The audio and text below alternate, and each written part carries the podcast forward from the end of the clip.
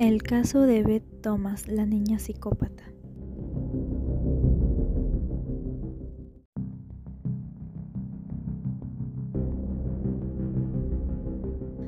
Todo empieza luego de que la madre de dos niños, Beth de un año de edad y Jonathan, recién nacido, muere.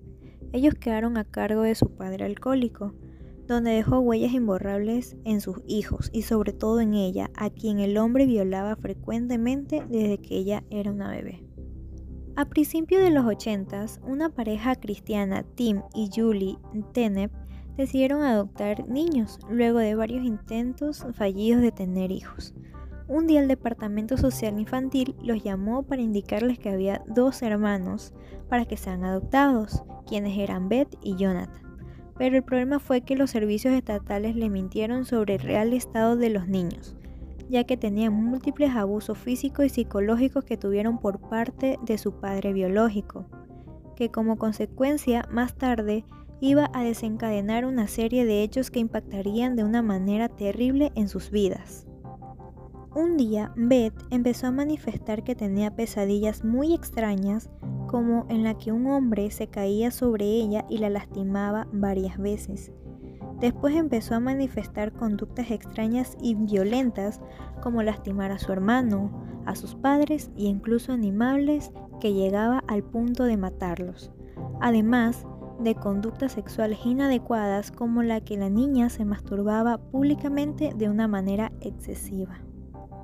Luego de que un día Beth golpea a su hermano en la cabeza contra el suelo varias veces, los padres deciden llevarla con un especialista, donde fue diagnosticada con un grave trastorno del apego, la cual se caracteriza por el desarrollo de la incapacidad de establecer relaciones sanas y adecuadas por el abuso y el maltrato que sufrió en el pasado por parte de su padre biológico.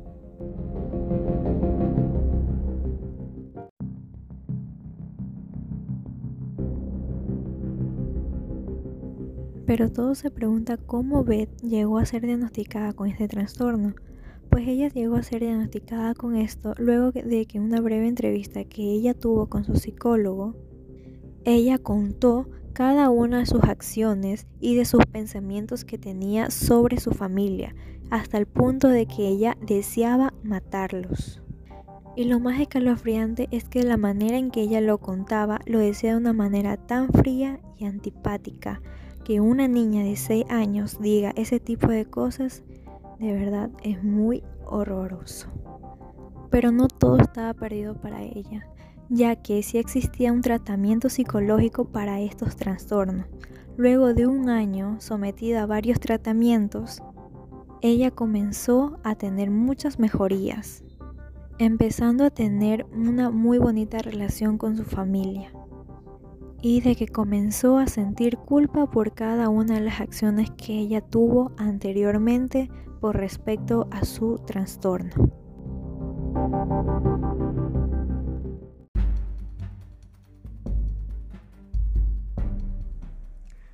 Hoy les traemos uno de los casos más misteriosos en el año 2013 de la joven canadiense con ascendencia asiática Elisa Lam, su fallecimiento pareció salido de un audaz asesinato.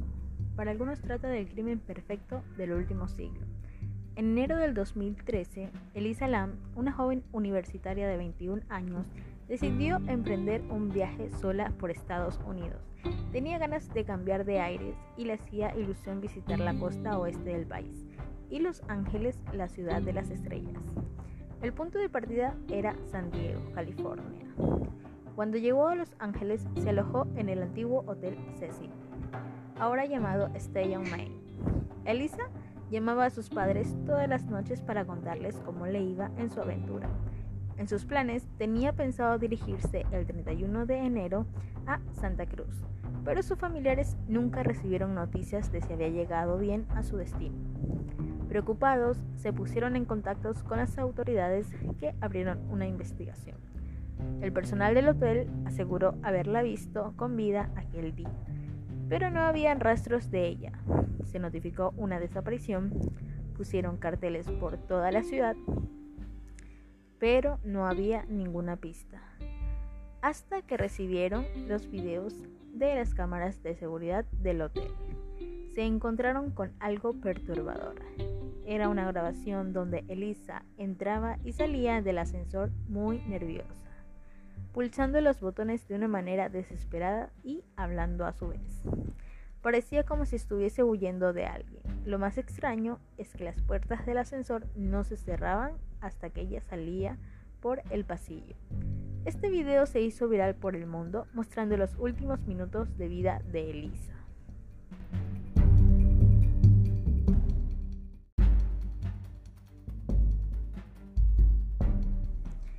Tras varias semanas de investigación, una queja de los huéspedes llevaría a los policías al paradero de la joven.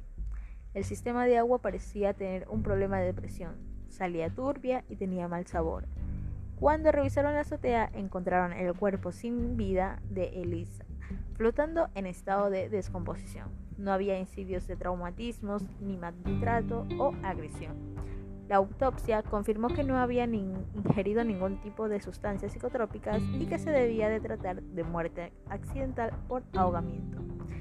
El agua encontrada en sus pulmones coincidía con la del tanque. El historial médico de Lisa reveló que era bipolar, pero eso no explicaba cómo pudo llegar hasta ahí. El acceso a la azotea era restringido, además la tapa del depósito pesaba demasiado. Incluso los bomberos tuvieron que hacer un orificio para poder extraer el cadáver. Entonces, ¿cómo es posible que Elisa se introdujera en el depósito de agua? Después de dicho suceso, no tardaron de sugerir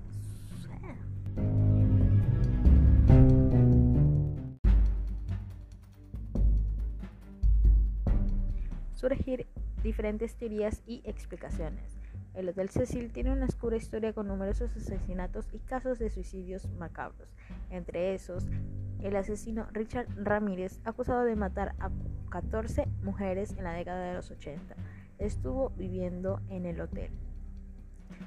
Por lo que se plantea que en este hotel ocurren algunas cosas sobrenaturales, teniendo los testimonios de muchos turistas al que han sido víctimas de ataques del más allá en sus habitaciones.